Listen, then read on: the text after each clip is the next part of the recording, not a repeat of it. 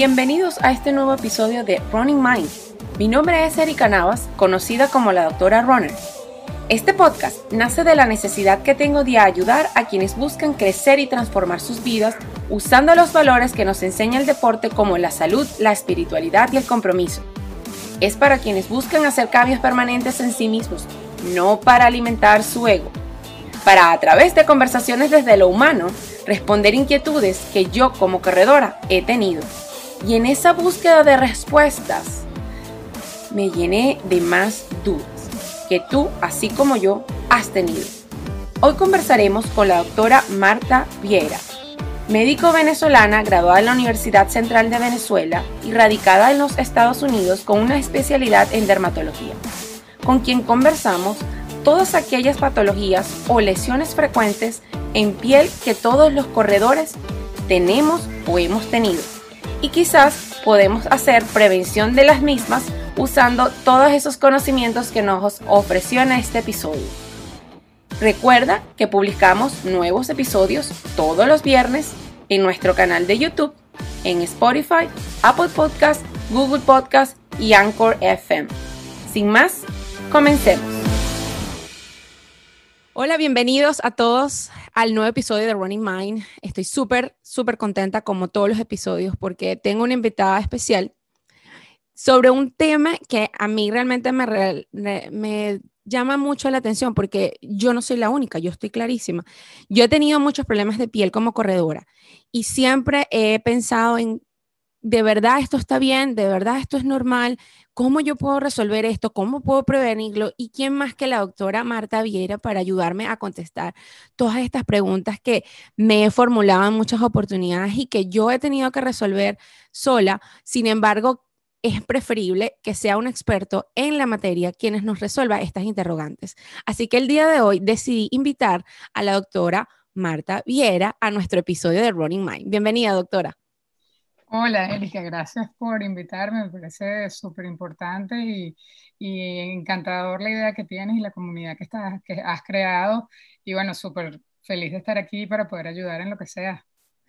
Buenísimo, fíjense, la doctora Marta, yo la vengo siguiendo desde hace un año, porque la vi en un episodio de un podcast de otra amiga muy querida en común, este, y a partir de allí yo empecé a pensar y a idearme la forma de cómo yo pudiera colaborar con la doctora para que la comunidad pudiera entender muchas de las afecciones que no, nosotros los corredores tenemos frecuentemente y a medida que va pasando el tiempo se acentúa muchísimo más. Obviamente, eh, yo tengo algunos conocimientos, sin embargo, yo no me gradué en dermatología, pero la doctora Viera sí. Así que, bueno, va hablando un poco acerca de ella. Ella es dermatólogo y cirujano cutáneo, fíjense. Eh, es venezolana, vive aquí en los Estados Unidos y pertenece a varias organizaciones y tiene varios reconocimientos importantes. Y no solamente por eso, sino por su cercanía y su calidad de su candidez al hablar, me llamó a mí mucho la atención y dije, ¿por qué no tratar de tener a la doctora Marta en nuestro episodio? Y bueno, fíjense, eh, existen muchas afecciones que nosotros los corredores tenemos en la piel, pero obviamente la doctora tiene eh, probablemente la casuística un poco más fresca que la mía. Casuística me refiero a la cantidad de personas que acuden a su consultorio eh, manifestando algún problema a nivel de la piel y dentro de sus antecedentes probablemente está ligado con la sobreexposición al sol y a lo, a lo mejor probablemente también está relacionado con eh, la exposición al sol, durante el ejercicio. Doctora, ¿cuáles son aquellas afecciones que usted ha visto con mayor frecuencia que nosotros los corredores hemos ido a consultar en, en, eh, la visita médica?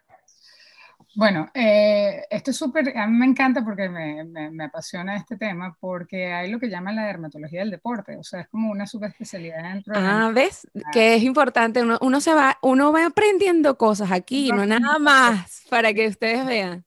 Sí, porque no todo el mundo, eh, o sea, uno lo puede tratar como dermatólogo, obviamente uno reconoce e identifica las afecciones. Y bueno, obviamente los más comunes, este yo veo muchas infecciones eh, de infección de hongos, como lo que es la tinea cruris, lo que llaman... mi esposo es atleta, y yo a él le he tratado de todo. Ah, ok, este fíjese, qué, qué bueno saberlo, qué bueno.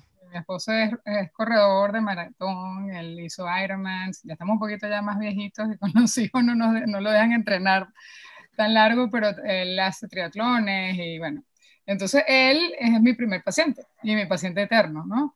Eh, y bueno, eh, afecciones de la piel muchísimas, empezando de predisposiciones que se empeoran como cosas nuevas. Los atletas están expuestos a estresores tanto ambientales como físicos, porque de ahí mucho, mucho eh, contacto físico con la piel, fricciones, eh, aumentos de temperatura del cuerpo, sudoración. Entonces todo eso te cambia lo que llaman el microbioma del cuerpo, que es tu propia bacteria buena, en la cual tenemos 5 libras de bacterias buenas en nuestro cuerpo. Al tú cambiar eso, entonces empiezan las, las, bacterias o los hongos que pertenecen a ese ambiente a alterarse. Entonces empiezan las afecciones como los hongos, que son sobre todo en las zonas donde están los pliegues, donde hay más sudoración y roce, les encanta la, la parte húmeda, la parte este, eh, oscura que está cubierta. Entonces eso es súper común. Eh, tengo muchos pacientes con foliculitis por este, eh, foliculitis, parece una, un acné, que muchas personas me dicen, ¿esto es un acné o es una foliculitis? Es depende de la área donde esté, es depende de este, la extensión y la configuración de, las de las lesiones, ¿no? Las pápulas del acné y las pústulas son diferentes a la foliculitis. Em, sobre todo afecciones por el sol muchos pacientes han venido con precáncer, con cáncer de piel. Yo me acuerdo, y esto nunca se me va a olvidar, un paciente que yo vi cuando yo era residente, era un, un atleta en Colombia que ha ganado muchísimos premios. Y me dijo, doctora, yo nunca en mi vida he ido para el médico. ¿Qué me iba a imaginar yo que iba a terminar con un cáncer de piel aquí en el ojo? Wow. en mi vida usé protector solar, yo nunca me quise ponerme lentes, pues decía, ¿para qué me voy a poner lentes si yo soy un Superman? Porque es un super atleta. Y resultó que le tuvimos que hacer cirugía de mouse en el ojo. Y, y gracias a Dios salió bien, pero, pero bueno, ha podido no tener tanta suerte, ¿no? Es así, wow, qué interesante eso, ¿no? Que, bueno, primero que eh, me, me, causa mucha alegría saber que usted perfectamente va a entender nuestras inquietudes el día de hoy, porque evidentemente su paciente número uno está en casa.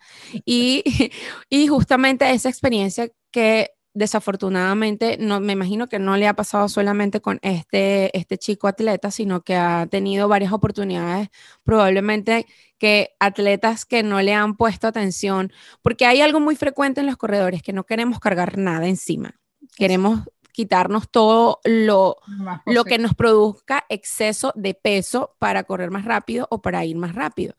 Y una de las cosas que yo he escuchado con frecuencia han sido en algunas personas los lentes que los lentes, parece mentira, son importantes. A mí no, yo era partidaria de no usar lentes cuando corría, pero obviamente Florida me llevó a usar lentes de sol. Y evidentemente ya es otro tema, uso gorra y uso lentes, uso protector solar inclusive. Sin embargo, con toda la protección y saliendo a horas, que supuestamente el sol no afecta tanto, sigo teniendo manchas en la piel y problemas en la piel, ¿no? Ah, eso es otra muy común también. Mis corredoras que yo digo, Dios mío, ya se quieren hacer láser y se quieren hacer cosas para las manchas, pero como tengo una particularmente que le halo las orejas así. ¿Cómo no los hacemos si no nos podemos volver a exponer al sol? Yo le digo, mira, tú ahí tienes que establecer prioridades, porque yo no te puedo hacer un láser cuando tú yo sé que vas a salir a correr, o sea, eh, te voy a hacer un daño. Y me dijo, no, yo me pongo mi bandana y me pongo mi correr. Y yo digo, no, no puedes estar expuesta más de 30 minutos porque si yo te hago un láser para ayudarte con ciertas manchitas, porque no todas las manchas se pueden tratar igual, o sea, la exposición, acuérdate que el, el melasma, por, por, decirlo, es una condición como tener tendencia a engordar. O sea, okay. vas a estar ahí y tú sabes que si tú te comes un chocolatico vas a engordar, pero tú sabes que estás en dieta estricta, este, vas a, a mantenerlo. El 90% del éxito del tratamiento del melasma está en el paciente. Entonces, si sabes que vas a estar pues, expuesta al sol y que eso va a ser algo diario, tú sabes que tus manchas van a estar ahí perennemente, pueden mejorar, pueden empeorar hay cosas que yo les doy herramientas, como tomarse un suplemento que te sirve de protección solar. Hoy en día hay suplementos que están demostrados este, que te disminuyen no solamente las manchas, sino el, el cáncer de piel en 30%, como es Ah, fíjense. Se llama, que estamos aprendiendo muchas cosas hoy. el, está muy bueno. Siempre hablo de eso porque creo mucho, porque yo lo he visto objetivamente. Yo hice un estudio en la Universidad de Miami con el Helio Care, donde tenemos 10 pacientes, 20 pacientes, 10 lo, lo tomaron, 10 no lo tomaron y los irradiamos con luz ultravioleta A, que es la que causa el cáncer de piel. Hicimos biopsias en las personas que que lo habían tomado en las personas que no y vimos los cambios genéticos que producían cáncer de piel en los que no lo han tomado. Entonces, objetivamente, una planta te puede proteger cuando tú estás expuesto al sol diariamente y por periodos este, extensos, ¿no? Em, hay otras cosas como la nicotinamida, que es una vitamina B3, que también se ha demostrado, sabes que los australianos son los que más cáncer de piel tienen. Sí estudios de ellos son muy fidedignos y bueno, se ha demostrado también que hasta el melanoma lo puede reducir. Entonces, tomar antioxidantes, tener prácticas de protección solar eh, em, inteligentes, porque tú hoy en día con la ropa te puedes proteger, con que tengan UPF, que es un Ultraviolet Protective Factor. Eh, yo sé que correr con gorra a lo mejor no es lo más ideal, a veces no te quieres poner protector porque te caen los ojos, pero fíjate que, que hay protectores que, que, son de barrita y son más secos, que son de pantalla solar y no, no, no se, son waterproof, o sea. Se mantienen con el sudor muchísimo tiempo. Entonces, hay, hay, hay, cosas que uno puede aprender para poder establecer una práctica si quieres hacer tu, o sea, si quieres tener tu entrenamiento, pero de una manera segura.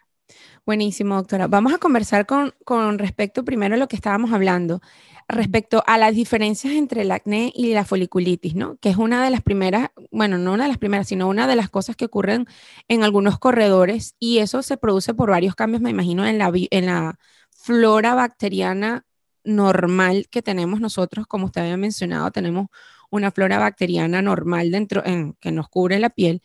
Y esos cambios, obviamente, esa, esas condiciones que usted estaba conversando conmigo acerca del la poca luz solar, el exceso de humedad y otras, pueden producir proliferación de ciertas eh, de ciertos problemas, de ciertos problemas. Uno de ellos, usted estaba diciendo que es la foliculitis. Vamos a comenzar con la foliculitis, que es el que, es el que, bueno, a lo mejor parece mentira, pero hay, he visto bastantes personas que se, están, que se quejan de eso, sobre todo en el entrepierna y, y, en la área de, la, de las axilas. De las axilas.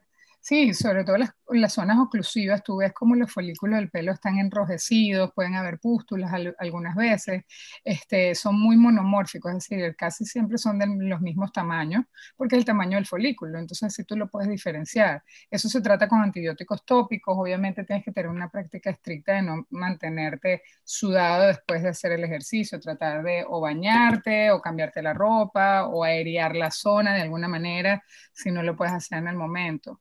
Y em, eso, eso puede recidivar porque hay personas que son más susceptibles que otras. Entonces, como una práctica consistente para evitar que eso vuelva a regresar, ¿no?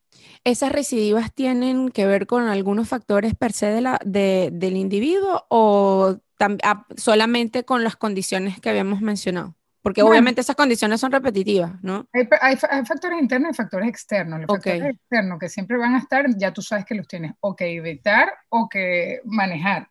Los factores internos, bueno, hay diferentes condiciones. Hay pH de la piel que, donde lo, que hablamos, a lo mejor tu pH no te protege tan bien y tu, tu, tu microbioma o tus bacterias, flora bacteriana no está en un ambiente, como decirlo, equilibrado, entonces se produce lo que llama la disbiosis. La disbiosis es esa proliferación de las bacterias malas que no queremos o de los hongos malos o de las cosas que se tienen que tratar, ¿no? Entonces, e, ese, esa predisposición tuya tanto genética por tener una piel con un pH que no es el, óptimo, o porque no te la hidratas bien, o porque tienes una predisposición genética, todas esas cosas influyen también. Enfermedades este, o patologías preexistentes tipo problemas metabólicos, resistencia a la insulina y otras producen, son proclives a doctora. 100%, sobre todo la, insulina. Eh, hoy en día se está viendo mucho. Yo ahorita estoy haciendo un curso de endocrinología del envejecimiento y tú ves cómo todo lo que es el azúcar, la alimentación, la resistencia a la insulina crea un factor súper inflamatorio en todo el cuerpo y eso predispone a muchas infecciones. Y a la ah, diabetes, al síndrome metabólico, al síndrome inflamatorio silencioso, o sea, hay muchas cosas que predisponen a temas de la piel.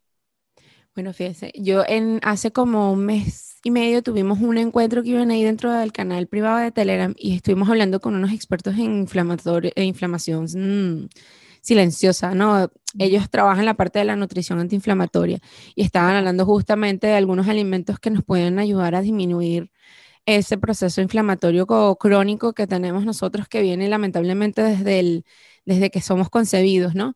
Por la ingesta y la exposición acerca de a, muchos elementos del, del, del ambiente.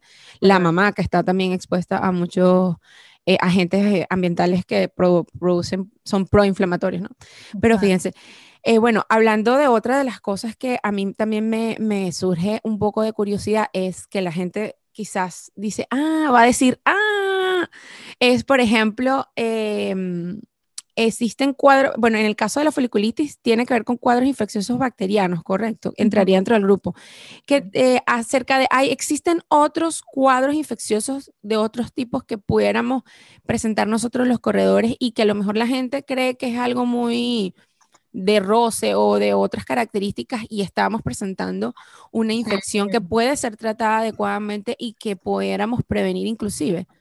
Sí, hay infecciones como el impétigo, lo que llaman la brasa, eh, que incluso lo puedes tener infecciones en la cara porque tocas alguna bacteria, entonces te prolifere, tienes esas costras amarillas que se da mucho también en atletas, eh, está mucho lo que es el eritrasma, que es una infección en las axilas roja, que parece también como, una, como, una, como un hongo, pero al final es una combinación de hongo y bacteria, eh, tienes incluso infecciones virales como las, los cadillos, los warts, se ven ah. muchísimo en los atletas, sobre todo en alrededor de las uñas, o en, la planta de los pies.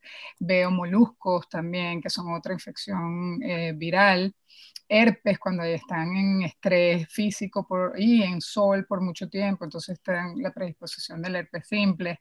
Eh, todas esas cosas eh, se ven con mucha, mucha, o sea, se ven muy frecuentemente. Bueno, me imagino. Bueno, voy a preguntarle sobre algo muy que, en la publicita mucho, que es el, el, el ah, los hongos, ¿no? Los hongos de... Hongos, claro. Los hongos son una de las patologías de atleta que se publicita más de punto de vista de, de tratamiento y, y de, de, bueno, de, de, de hablar en, la, en, las redes sociales y en la televisión y todo eso, ¿no? Porque por, hay, existen muchos productos que, que están dirigidos al, al tratamiento. Sí, no, los hongos en los pies por la sudoración, por la oclusión, lo que hablábamos. A ellos les gusta vivir en calor, en humedad, en ese ambiente así calientico y crecen con más facilidad. Entonces, este, incluso hay medidas que tú puedes ayudar a disminuir la transpiración, hay talcos que tú puedes usar, antimicóticos para prevenir esas infecciones. Eh, incluso em, lo que llaman la tinea cruris, que es el, hongo en el entrepierna, que es súper común en hombres porque, bueno, se quedan sudados y ese ambiente ahí húmedo hace que prolifere los hongos, también en las axilas, eh, la, tinea, la tinea corporis, a veces en el mismo cuerpo pueden salir esos rosetones de, hongos, ¿no? Eh, y eso es súper común, pero es controlable. Si tú sabes, o sea, hay los talcos para mí en ese tipo de pacientes, yo le digo, tú tienes que vivir después de que te bañes, con lo, sacarte bien, ponerte tu talco antimicótico y vas a mantenerlo porque es algo que, que, es un círculo vicioso. Entonces, si tú no buscas la manera de evitarlo, tú siempre vas a estar corriendo, siempre vas a estar sudando. Pero si tú cambias los hábitos y cambias las maneras como te cuidas la piel, entonces puedes evitar las recibidas. O sea, mi esposo cuando me conoció, él no salía de una infección de esa, hasta que le dije, tú vas a hacer esto y esto y esto, y más nunca en su vida, o sea, más nunca en su vida le pasó.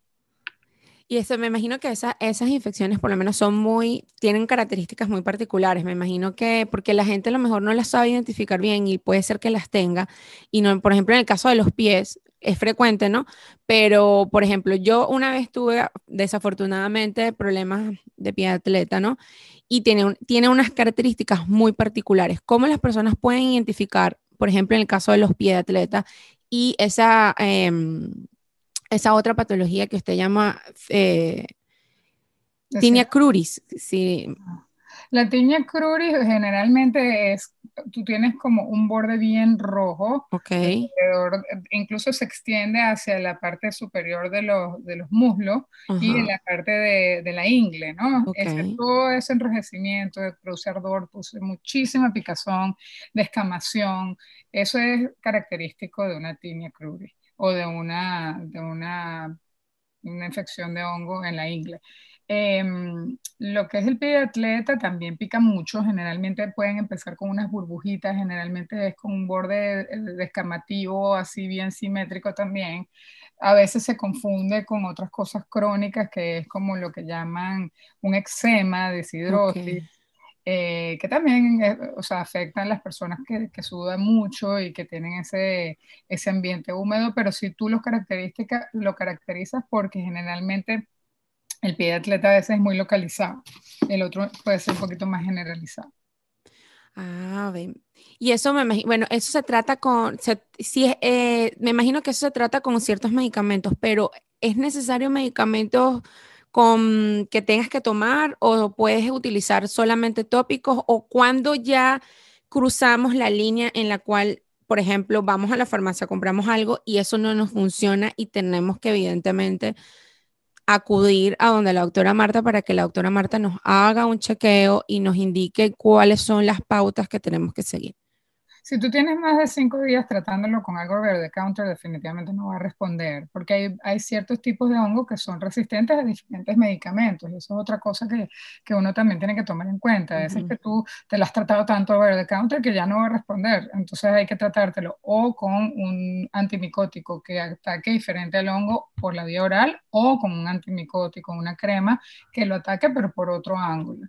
Igual con los pies, o sea, generalmente los pies yo no, es lo que menos trato, a menos que sea algo muy extenso, una persona diabética, una persona con un sistema inmunosuprimido que, que está tomando algún medicamento, pero que es atleta también, entonces tienes que esas personas cuidarlas más porque ellos se defienden menos también. Entonces tienes que como tratarlos con, ser un poquito más agresivo en ese tipo de personas. Pero normalmente resuelven con, con dos semanas de tratamiento eh, pero las vuelven a, a, recaer. Entonces ahí es donde tú tienes que ver cuáles van a ser las, las, cosas que, los cambios que vas a hacer y las cosas preventivas que, o las, eh, ¿cómo se llama? Las medidas preventivas que vas a tomar para que no vuelva a ocurrir. Eso es muy importante porque normalmente cuando yo hablo aquí con, con mis invitados, siempre les pregunto hasta qué punto yo debo, yo, yo puedo solucionar algunas cosas y hasta qué punto es necesario tomar eh, acción rápida o consultar con un especialista. Bueno, ya están, hay que estar claros en eso porque para eso están las personas que estudian y se dedican a este tipo de cosas, ¿no? Entonces es importante que la gente entienda de que, bueno, podemos ser autosuficientes y autogestionables, pero hasta cierto límite, ¿no? Y eso es importantísimo. Entonces, bueno, fíjense, dos semanas solamente y pareciera mucho, pero no lo es. Así que es importante que, que tomemos en cuenta este tipo de cosas. Mi doctora, ¿y reacciones alérgicas? ¿Existen?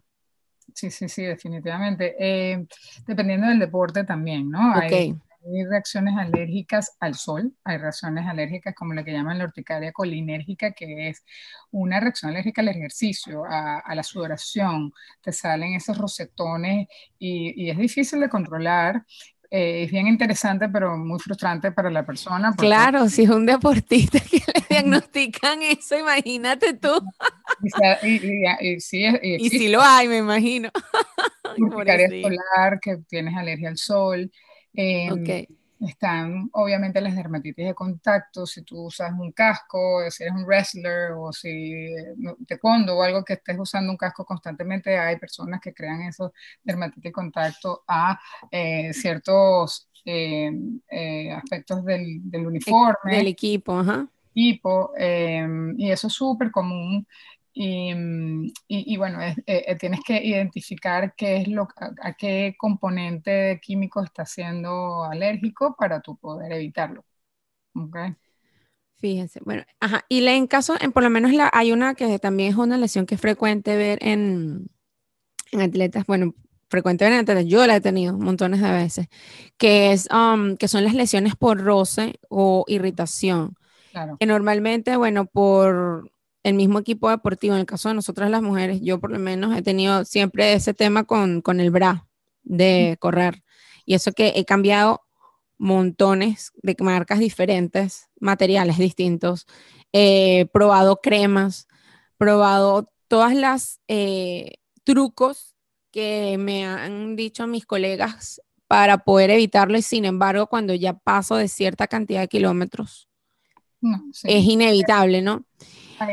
Sí, eso me estás hablando de la areola, lo del. Bueno, no, hay, está el de la areola, el de la areola que le ocurre a los hombres, pero a nosotras las mujeres nos ocurre, no en la areola, nos ocurre en la parte de abajo de los senos. Ah, justamente. Ah, eso es lo que yo llamaba intertrigo, exacto. Exactamente.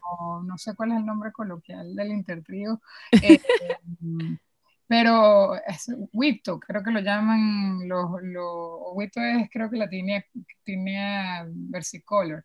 Este, bueno, es como una infección también por la humedad y, puede ser de hongo también. Entonces tú tienes que tratarla. Yo a veces le combino un poquito de cortisona porque arde mucho, eh, se enrojece mucho, duele. Pica bastante. Pica muchísimo, entonces tienes que ponerle un timicótico, obviamente y después un poquito de cortisona, pues si le pones la cortisona al mismo tiempo puede proliferar el hongo. Entonces yo le ah, digo una semana esto, una semana lo otro y ponerte el talco. El talco es clave para evitar la humedad, para evitar la proliferación del hongo y para mantenerte limpia.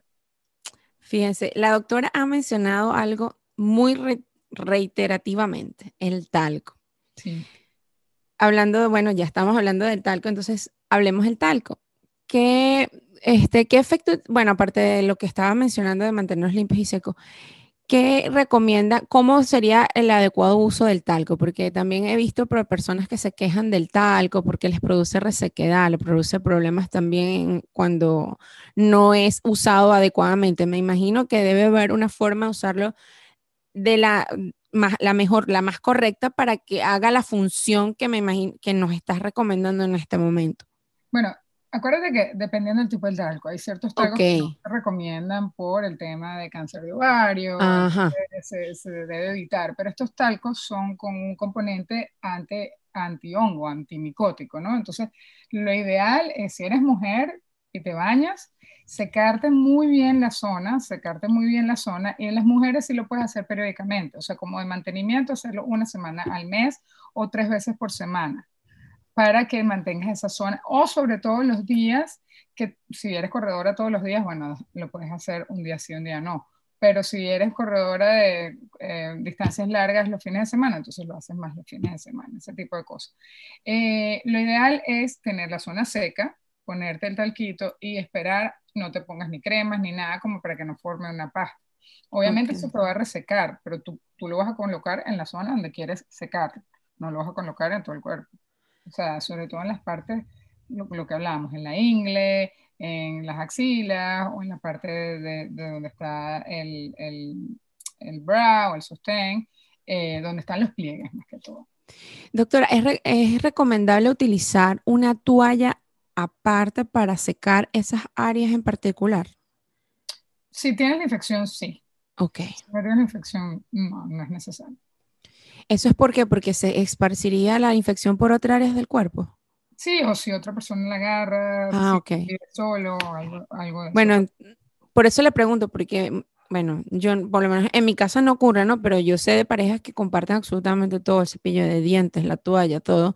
Y bueno, obviamente me surgió esa curiosidad, este, de ver si de verdad es importante ese tipo o ese hábito no es del todo tan, tan descabellado de tener algunas cosas separadas, ¿no? No es necesario, pero usa tu suavidad tú.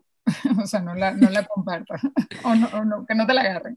Porque Eso es importante. Me toalla y me vuelvo loca. Eso es como un piri que yo tengo. A mí no. a mí tampoco. Toalla. no, yo me agarran la toalla y para la lavadora. Directo. mi hijo no respeta eso, tiene 7 años, pero él se cree que tiene 15. Bueno, eh, en casa, en casa por lo menos em, no tengo ese, bueno, mi hija y yo somos bastante individualistas con el tema de las toallas, de la ropa, inclusive de muchas cosas, ¿no? Mi hija ya es pequeña, tiene 12, pero ya es de mi tamaño. Entonces, claro, hay momentos en los que mamá me puedes prestar esto, mamá me prestar yo.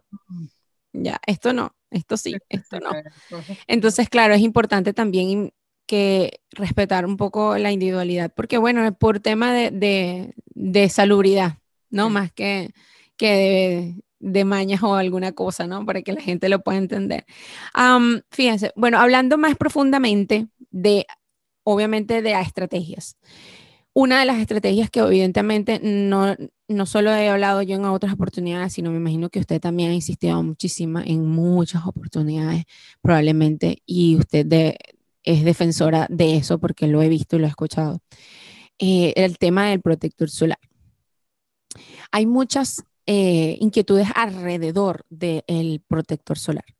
¿Cómo aplicarlo? ¿Cuál es el mejor? ¿Cuánto tiempo me dura? ¿Cuál es el, el, el nivel de protección? Qué componentes debería tener, porque ahora hay un tema también de componentes de que si tiene zinc, si no tiene zinc, si tiene este componente es mejor, si este no, si tiene aluminio, en algunos casos que he escuchado también que es un componente que tienen estos productos, y otro tipo de, de particularidades de protector solar. Me imagino que usted dirá, bueno, del protector solar puedo hablar 20 horas, pero sin embargo, sin embargo, es algo, es un tema interesante e importante porque, bueno, nosotros conocemos lo básico. Sabemos que existen diferentes presentaciones de protector solar y diferentes grados de protección, pero muchas personas no entienden para qué están esos grados de protección, o sea, con qué finalidad tienen esos grados y están allí, y qué componentes son mejores para nuestra piel y cuáles no, porque bueno, evidentemente muchas marcas comerciales utilizan algunos componentes para mejorar su efectividad pero tienen otras desventajas. Entonces, en este caso, bueno, hablar un poco acerca del protector y estos aspectos importantes sobre él. Sí, bueno, es, bien extenso y bien controversial todo el tema de los protectores solares. Eh, yo siempre le digo a los pacientes, o sea, si vas a estar diariamente, yo te recomiendo por lo menos lo que llaman Sun Protective Factor más de 30.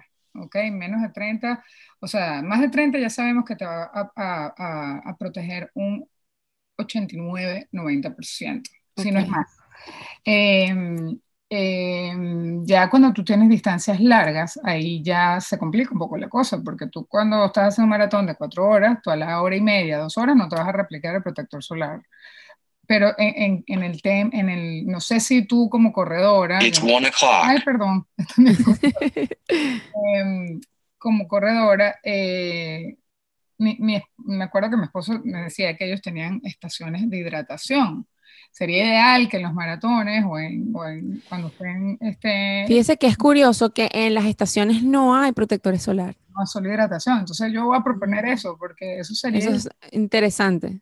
Pero bueno, la, la, idea es que uses, o sea, sí, obviamente están los protectores minerales, los filtros minerales, los filtros eh, eh, que no son los, los, minerales, que son filtros químicos. No todos los filtros químicos son malos. Este, hay muchos estudios y muchas controversias que dicen que causa cáncer de útero porque fue usado en ratas y las ratas se las han el útero. Entonces, para, para que eso realmente ocurra, tú tienes que consumir protector solar como 200 veces lo Tomártelo. que consumir, porque las ratas se lo dieron. Entonces, eh, lo, que hay es que tomar la información con moderación. O sea, idealmente si tú quieres un bloqueador, usar zinc y titanium, que esos son los minerales, son pantalla, bloqueador solar. Los filtros lo que hacen es que protegen, son amplio espectro, te protegen del rayo violeta A, rayo violeta B. El único que yo puedo decirles, mira, tengan cuidado, es el que llaman oxybenzo, que es el que más se ha estudiado y el que cada vez menos los protectores solar lo tienen. La mayoría lo que es el avobenzo, el avobenzo si tú lo tienes a un 3% es totalmente aceptable. Y hoy en día el FDA hasta lo está aceptando como que, es aceptable dentro de los protectores solares. Hay muchos otros filtros que eh, o sea, hay unos nombres muy, muy raros y muy extensos, pero que ayudan a que esos filtros solares eh, filtren esos rayos ultravioleta A y, que son los que producen el cáncer de piel. Entonces, por eso hay que también considerar usar un protector solar de amplio espectro. Em, en cuanto a qué cantidad, yo digo que un shot, como lo que tú tomas un shot de tequila, por decir, ese es el tamaño ideal para protegerte todo el cuerpo. Para la cara son tres cuartos de cucharita, como tres cuartos de una cuchara grande. Una cuchara grande, eso te, te alcanza para toda la cara y eso es lo que te cubre un 90%, porque nunca te vas a cubrir exactamente el 100% del cuerpo. Eh, ser consistente, reaplicar cada hora y media, porque en la mayoría de los protectores duran 80 minutos y son los resistentes al agua, pueden durar un poquito más, eh, sobre todo que estás nadando, si haces triatlones, esas cosas tratar de replicarlo si puedes, eh, pero no vas a perder 30 segundos de la carrera por replicarte, ¿sabes? Entonces ese, ese es un tema. ¿no? En esos casos yo recomiendo el, el, suplemento, que se tomen los suplementos, tómate el polipodium, tómate el heliocare, tómate la Se me había olvidado preguntarle acerca de esto que estaba conversando. Exacto. Esas son cosas que, bueno, los atletas pueden incorporar y no les va a producir ningún tipo de cambio en su, en su performance, por decirlo de alguna manera. Esos suplementos son como vitaminas, cápsulas que uno se toma diariamente. Vienen en cápsulas, las venden en Amazon, en Walmart, en CVS, en todos lados. Eh, hay unos que incluso traen los dos componentes que yo siempre recomiendo y es el, lo llaman el helio que Advance porque tiene la nicotinamida y tiene la planta que es esta como un helecho que, se, que, que lo, descubrieron creo que fue en Guatemala. Eh, se dieron cuenta que los campesinos cuando que pues, estaban todo el día trabajando en el sol no se quemaban y era porque se comían la planta. Y así fue como lo descubrieron. Eh, y básicamente es muy, hay muchas enfermedades que tú puedes tratar con incluso estos suplementos, o sea, adicionalmente, no es el tratamiento, eh, no es el tratamiento único, pero es un tratamiento ayudante. Y bueno, yo se lo recomiendo a todos mis pacientes con cáncer de piel, con cáncer, eh, con precáncer, porque este, saber identificar los precánceres, sobre todo las personas jóvenes, pero ya en una edad adulta contemporánea, 35, 40 años, esas escamitas, esas eh, cositas que cuello, tú dices, concho, esto no se me quita y tengo esta camita roja aquí y no se me quita, eso es un precáncer. Eh, hay un, corredor muy famoso de maratones que hoy en día es advocate de, de melanoma. Él estaba en un maratón y había una campaña para, para hacer eh, como un skin cancer screening, como eh, un chequeo, un chequeo.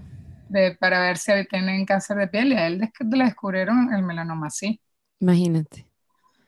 Imagínate tú. Ay, pero eso está muy interesante lo de los suplementos. Vamos a dejar este, la, vamos a dejar en, el, en los insights del, del podcast eso porque una de las preguntas que tengo por allí respecto a eso, se lo vamos a conversar a detalle en nuestro bonus extra que viene a continuación. Pero fíjense, bueno, lamentablemente hay muchísimo que hablar con la doctora, sin embargo, eh, tenemos que ya terminar el episodio, pero no me quiero ir sin que la doctora nos cuente algo que estaba ocurriendo el mes pasado, muy interesante, que me comentó y acerca de cómo la pueden encontrar, cómo pueden accesar la información, sus redes sociales, su página web. Ella tiene todo muy lindo, muy bien estructurado, así que no hay pele con la información que ella coloque allí porque eh, tiene información muy importante que ustedes pueden aprovechar para poder tener una salud de la piel muchísimo mejor. Nosotros no le ponemos atención a este órgano tan grande, porque es el órgano más grande del cuerpo y tan importante que nos protege y nos cuida de otras cosas, porque vamos a estar claros, la piel que nos cubre cuida otros órganos y sistemas que también necesitan de protección. Entonces, cuéntenos acerca de esto que ocurrió en mayo, el, año, el, mes, el mes pasado, doctora. Bueno, el mes, el mes pasado es un mes muy importante para todos los dermatólogos porque es el Melanoma Awareness Month y hay muchas, eh, y el Skin Cancer Awareness, ¿no? Este, porque es lo que, lo que nosotros tratamos de promover, chequearte, chequeate, haz tu, a tu pareja, a tu amigo, o lo quien tengas al lado, por favor, chequeme la espalda, haz lo que llaman, y yo se lo digo mucho a, a mis pacientes que tienen muchos lunares, incluso a los atletas, hazte un mapping, lo que llaman el infographic, hazte fotos, chequéate este lunar y en dos meses te vuelves a tomar la misma foto. Y eso es crear eh, conciencia de que el cáncer de piel existe, de que el cáncer de piel te puede matar o melanoma puede llegar a ser fatal. Entonces, fue un mes muy importante en, en cuanto a este, a este tema y que yo de verdad le hago honor porque hay que de verdad estar pendiente. ¿Qué actividades se desarrollan durante el mes de mayo, doctora? ¿Eso solamente en, mayo o hay otras actividades que se desarrollen durante el año que nosotros pudiéramos participar para empezar a concientizar acerca de este importante y de esta patología que es súper importante y que puede matar a la gente, es verdad, puede matar a la gente? Bueno, Mayo principalmente hace todo lo que es el, el, AAD, que es el American Academy of Dermatology, o el ASDS, que es la American Society of Dermatologic Surgery, que son los que más cáncer de piel vemos. Eh, hacen muchas, eh, lo que llaman Free Skin Cancer Screening. Entonces, hay ciertos dermatólogos en todo el país donde están ofreciendo o hacemos jornadas eh, con el, incluso con otras organizaciones como el Women's Dermatology Society, y lo hacemos unidos a por ejemplo, la Universidad de Miami tiene un 5K que es para Melanoma Awareness Month. Ah, muy importante. Claro, me imagino que, que está, colabora también con el research de la universidad. Súper importante. Y no solamente eso, sino que eh, por lo menos en los parques estamos creando, eh, yo quiero hacerlo en el Doral, donde estoy yo, pero no lo he podido lograr, esos pumps como si fueran unos meters de, de colocar en los carros, pero para protección solar. Que tú pongas la manito, te salga protección solar y te pongas para los niños. Eh, entonces, hay muchos eventos que tú puedes meterte en todas esas asociaciones y ver en tu localidad cómo ir, si yo no tengo un seguro o si yo no sé qué hacer, cómo ir a uno de estos eventos que me ofrecen eh, gratis, verme mi piel y decirme, mira, no me gusta este lunar, vértelo a chequear, o mira, esta es mi tarjeta, veme a ver en una semana, cosas así. Eh, y bueno, los dermatólogos, la comunidad de dermatólogos en Miami siempre está eh, disponible para eso. Sí, bueno, es porque nosotros somos el, el estado del, del eterno verano. Sí, exactamente. sí, es muy importante. Fíjense que yo había visto sí, ciertas iniciativas en, lo, en South Beach acerca del tema del protector solar, pero veo que están como descuidadas. Habría que invitar a, a, un comisionado de salud que lo conozco de ahorita, ah, el, que, es corredor, que es corredor, y, y, y, y hacerle llegar esta idea de colocar y de reactivar lo de los pumps de protector solar públicos que habían. Había varios parques en South Point que yo los llegué a ver y tú podías meter la mano y te daba una porción de, de, sunscreen gratis y tú te podías replicar tu, tu protector solar sin ningún tipo de problema.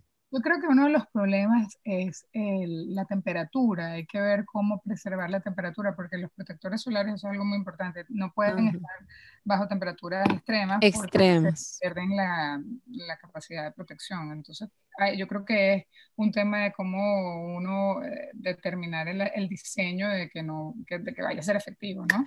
Es cierto, es cierto. Ahora, ¿en qué puntos realmente se pueden poner que no les afecte el sol y que el calor tampoco los dañe? Porque esas cremas y todo eso tienen sus componentes allí que se pueden, también que no, no, no necesariamente dañarse, sino que pueden perder su efectividad, como, como todo, ¿no? ¿Dónde la pueden encontrar, doctora Marta? Este, sus redes sociales, mira, allí tiene sus redes sociales, su página web, un correo electrónico donde le puedan hacer alguna consulta o algo. ¿Usted tiene consultas virtuales en este momento, doctor? Sí, sí, desde la pandemia nos activamos muchísimo y estoy disponible virtualmente siempre y cuando estén en Florida, porque acuérdate que aquí las licencias cambian por estado.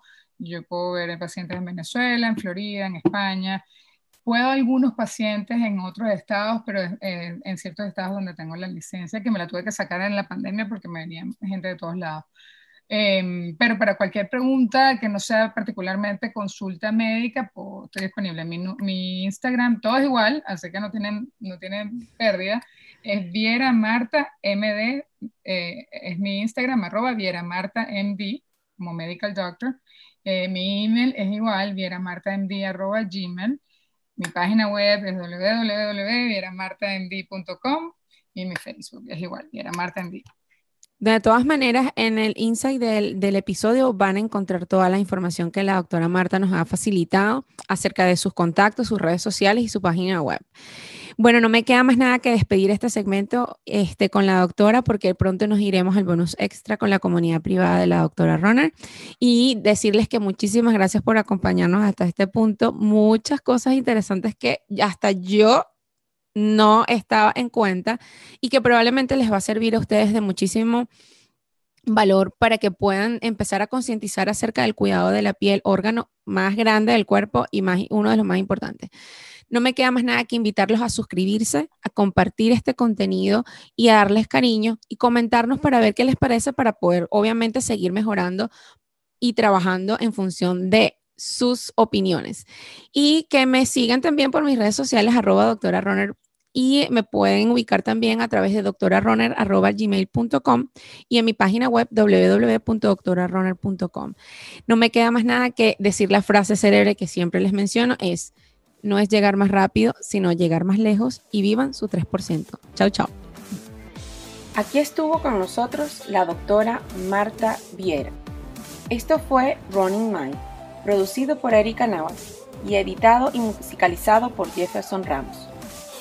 Recuerda en seguirnos, compartir nuestro episodio y recomendarnos.